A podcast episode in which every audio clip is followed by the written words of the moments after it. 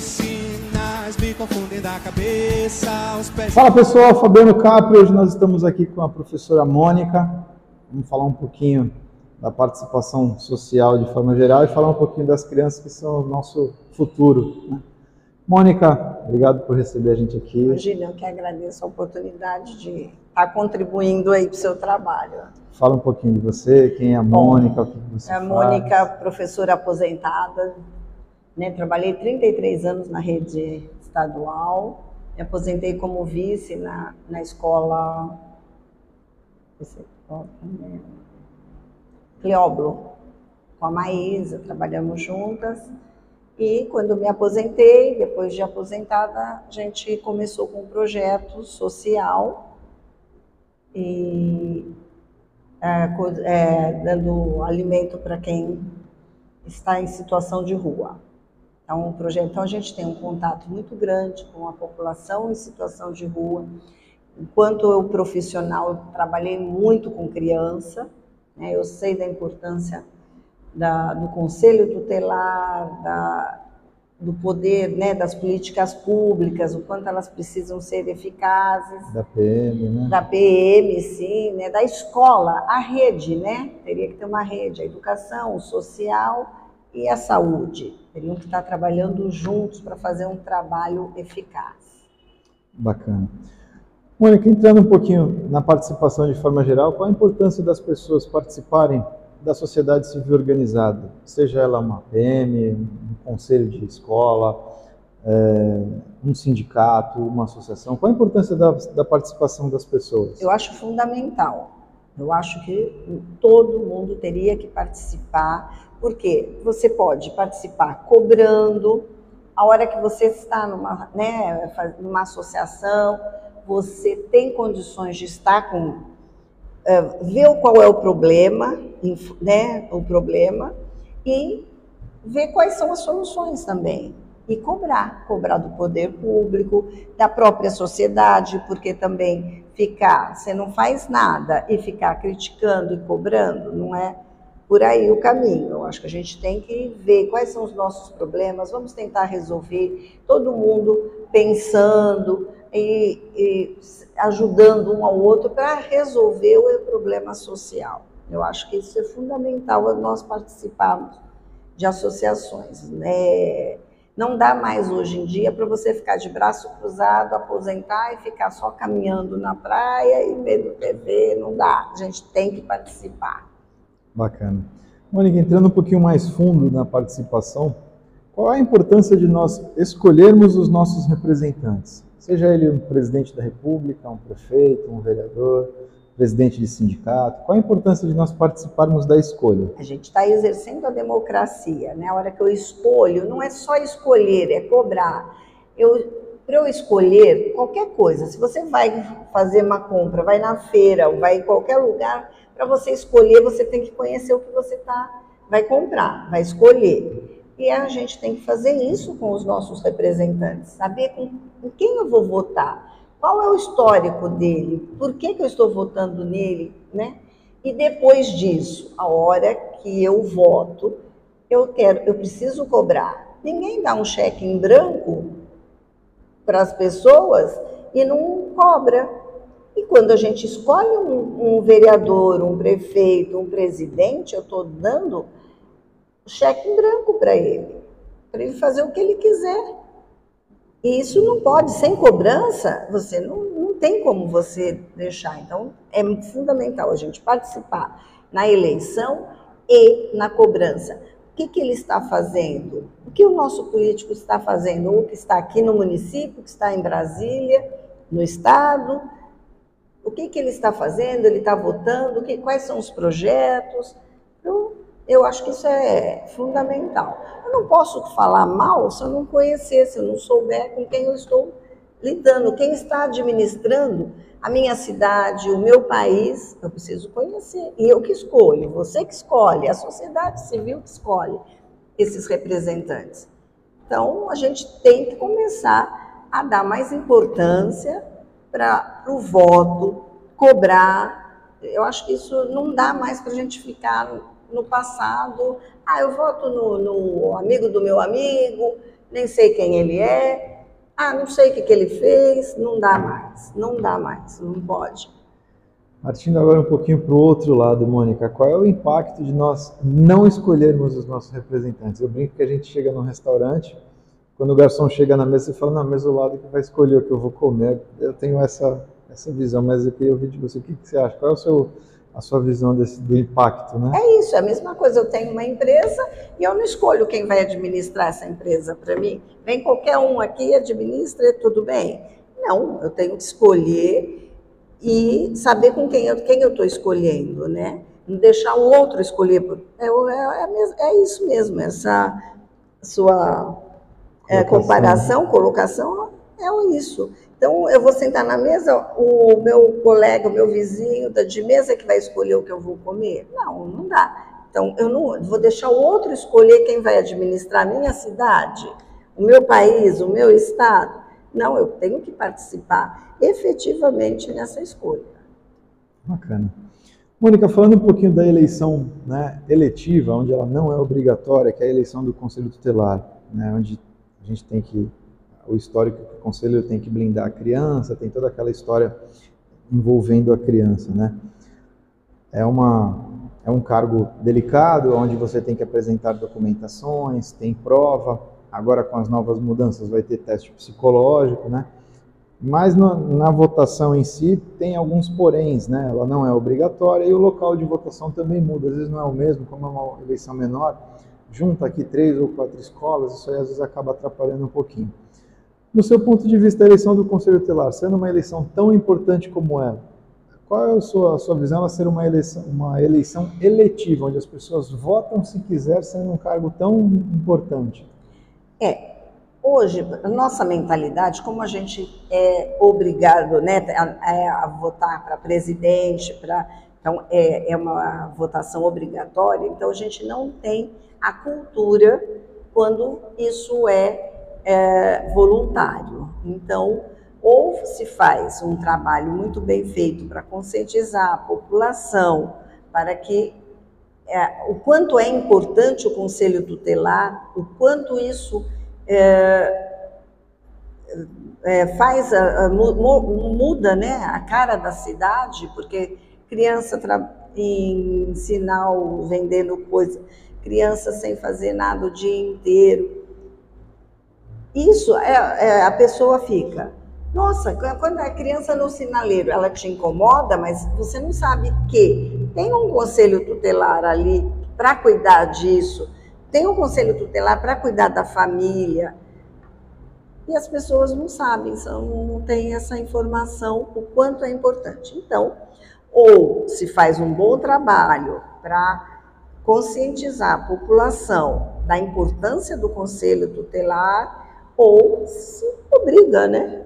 ou se faz uma, como é para presidente. Então, vamos fazer uma, um voto obrigatório também. Por quê? Porque eu sou responsável, todo mundo é responsável por aquela criança que está lá. Então, eu acho que eu sou a favor da democracia, mas ela precisa ser é, exercitada, trabalhada, né? Então, precisa o trabalho da educação é muito importante. A gente educar o povo, né? educar a sociedade civil da importância dela no, no seu município. Né? A gente acha que ah, eu, minha, minha obrigação é só ir mais lá votar. Um, né? é, só mais um. Só mais um. Ah, eu, eu, eu votando, eu estou cumprindo com a minha obrigação. Não é por aí. Então, o Conselho Tutelar também tem que ser revisto, tem que ser informado e mostrar e se fazer uma excelente campanha. Bacana.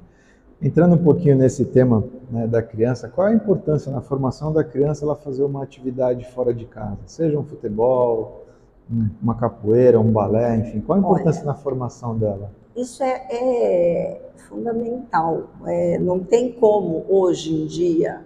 O que falta no Brasil, falta aqui no município é isso.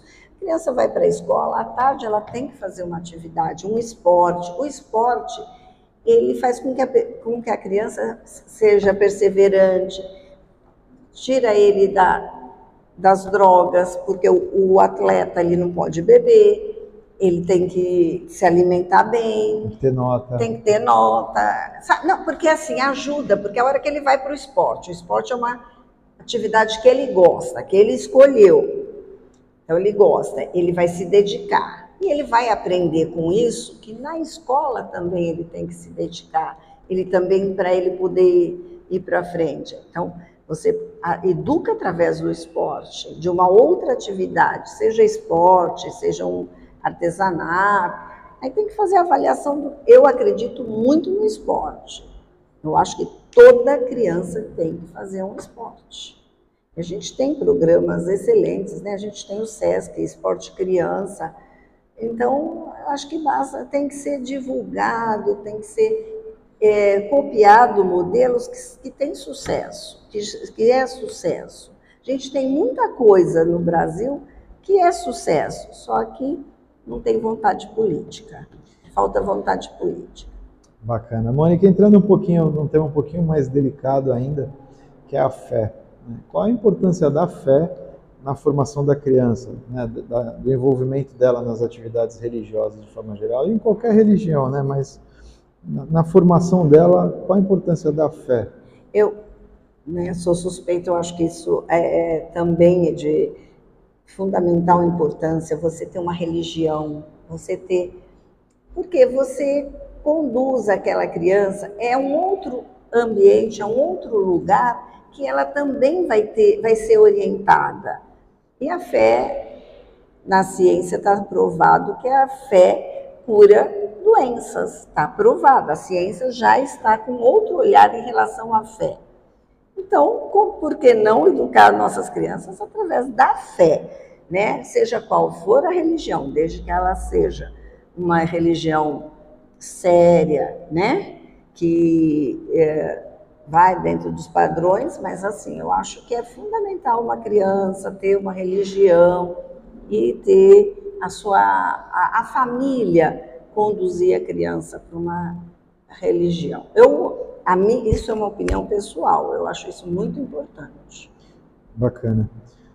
Mônica, qual foi, né, nesse, seu, né, nesse seu tempo de experiência aí, qual foi o caso que te chamou mais atenção aí ao longo da sua, da sua carreira profissional, assim, que você fala, pô, isso aqui, essa minha contribuição, isso aqui foi bacana. Tem algo que você lembra, que você queira passar para a gente? Eu acho que é é muito importante a família participar da comunidade escolar. É faz toda a diferença. tá? Faz toda a diferença.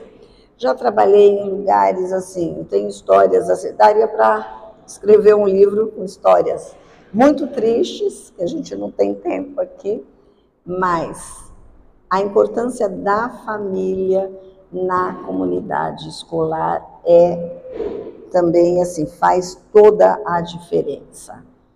E a gente tem assim uma situação que impactou muito.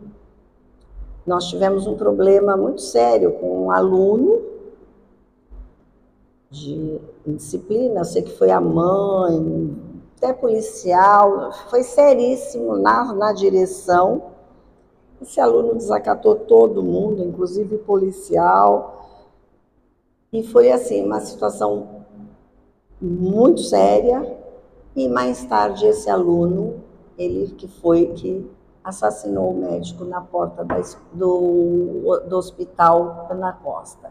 Então, assim, aquele momento, se a gente tivesse Dado atenção. dado atenção, sabe, a rede pública tivesse, né, a saúde, assistente social, a segurança, se a gente tivesse ali todos que estavam envolvidos, acompanhasse, quem sabe a gente, não, né? Então, esse caso impactou demais. A história seria outra.